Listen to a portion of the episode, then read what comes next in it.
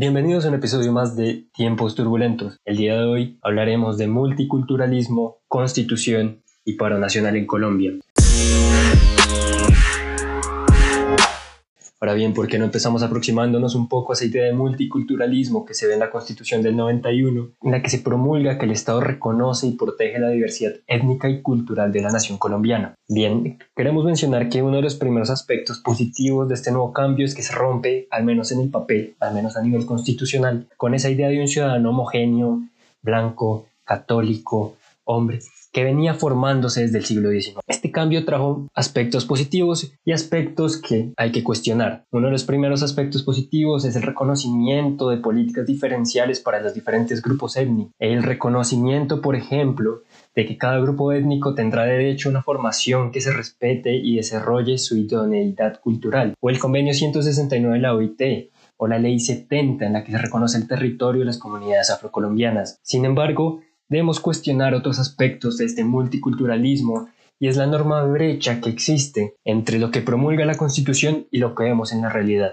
No tenemos acceso y garantías a los mismos derechos que promulga la Constitución y que debe asegurar el Estado. En este caso vemos que las políticas que se han implementado, si bien dan un paso hacia adelante, hay muchas que se quedan cortas o que no son suficientes, sobre todo para pensar las diferentes necesidades e intereses de cada grupo, porque acá los intereses van a ser muy importantes. Al reconocer que si bien hay una diversidad, cada grupo tiene unos intereses y esos intereses de los diferentes grupos dialogan entre y no solo dialogan, sino más importante aún, conflictúan dentro de los mismos en el territorio. Entonces vemos que frente a esto el multiculturalismo se queda un poco corto. Hemos hecho estas reflexiones. Y la segunda es que el multiculturalismo está atravesado sí o sí por todo lo económico, lo político, lo cultural. Aspectos como el parentesco, por ejemplo, vienen a jugar ahí un papel muy importante.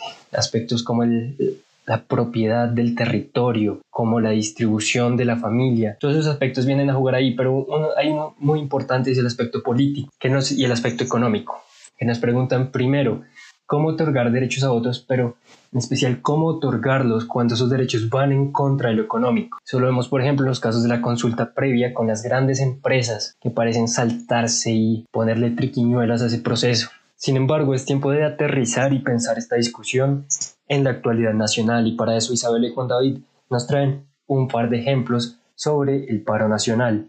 Isabela, cuéntanos cómo está la situación. Claro que sí, Juan Pablo. Les cuento que desde el 28 de abril de este año comenzó el paro nacional en el país contra la reforma tributaria del gobierno de Iván Duque. Hoy 27 de mayo este continúa de manera indefinida, pues las manifestaciones se han convertido en el medio por el cual los y las colombianas reivindican sus derechos, exigen garantías, demandan un país más justo, democrático, e igualitario y de una u otra forma buscan ser escuchados y escuchadas por el Estado. Y así, a lo largo de ya casi un mes, hemos visto diversas manifestaciones, muchas de ellas artísticas, donde el arte y la cultura han sido una de las muchas formas de protesta y unión entre compatriotas. De hecho, durante las marchas del paro nacional, manifestantes de diversas ciudades, estratos, géneros e identidades han llenado las calles de expresiones como el arte urbano, la narrativa, el bordado, la música y danza, demostrando que el arte es una conexión directa entre sentimientos y expresiones que exponen tanto el inconformismo y el dolor como la empatía y la unión. Además, a través de esta se busca y manifiesta el reconocimiento de la diversidad étnica y cultural de la nación, visibilizando e impulsando la identidad común para comunicar las diferentes peticiones sociales de una forma memorable y conciliadora, donde las calles terminan siendo un punto de encuentro y construcción de sociedad.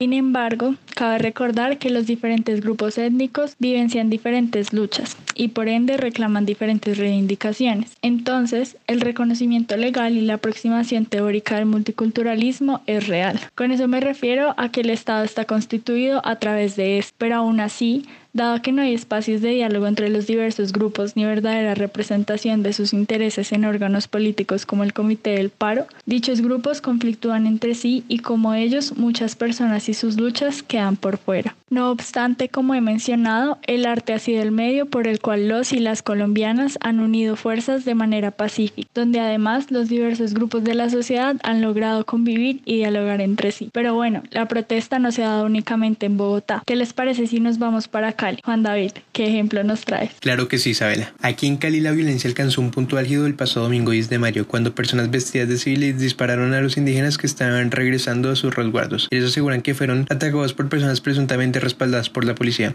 aunque las autoridades acusan a miembros de la Minga de disparar en zonas residenciales y de en algunas casas. Desde días anteriores ya habían circulado videos en las redes sociales que mostraban como un Ciudad Jardín, uno de los barrios más acomodados de la ciudad, rondaban camionetas con matrículas tapadas y otras personas asegurando que estaban cansadas de los bloqueos de las vías que han ocasionado desabastecimiento de combustible y alimento. En respuesta, algunos residentes del barrio taparon ciertas vías con sus carros y camionetas para impedir el paso de la minga indígena, como se ven ciertos videos difundidos por testigos en redes sociales. Uno de los uniformados presentes indicó que los indígenas no son los responsables del cierre de las carreteras y que ellos solo están de regreso a sus resguardos en el departamento del Cauca. Por parte de la presidencia, Duque confirma que no irá a Cali y le pide a los indígenas que regresen a sus territorios. El problema más allá de los ataques es lo mucho que se limita a los pueblos indígenas, tanto en política como territorialmente, dejándolos a un costado, ignorando las demandas y necesidades que hacen. Además de esto, se suma la impunidad de ciertos grupos civiles, los cuales poseían armas y según los indígenas ninguno de ellos fue capturado. Entonces se puede hablar de ciertas preferencias en ciertos grupos de la población. La justicia beneficia a unos y a otros no. Si bien la minga fue para apoyar a los manifestantes se juntó con grupos de estudiantes, afros, campesinos y sindicatos para concretar un plan de vida nacional que tenga algunos ejes claves, ellos también tenían cuatro exigencias. La vida, el territorio, la democracia y la paz. Pero no tal como ellos no son tomados en cuenta un grupo con mucho peso a nivel nacional. Con esto dicho, ¿qué podemos concluir en el episodio de hoy, Juan Pablo?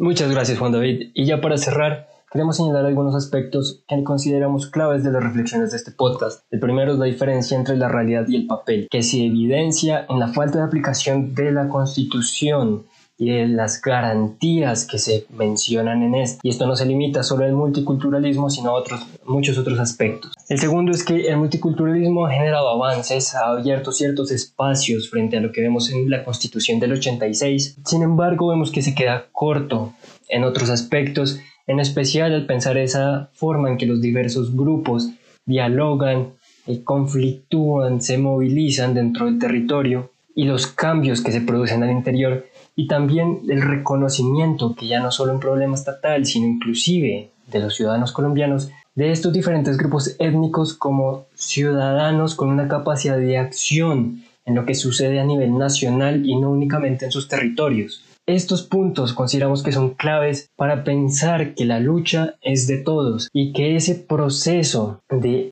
reconocimiento de la diversidad no puede estar marcado por la indiferencia y por el desinterés. Muchas gracias por habernos escuchado y los esperamos en un próximo episodio de Tiempos Turbulentos.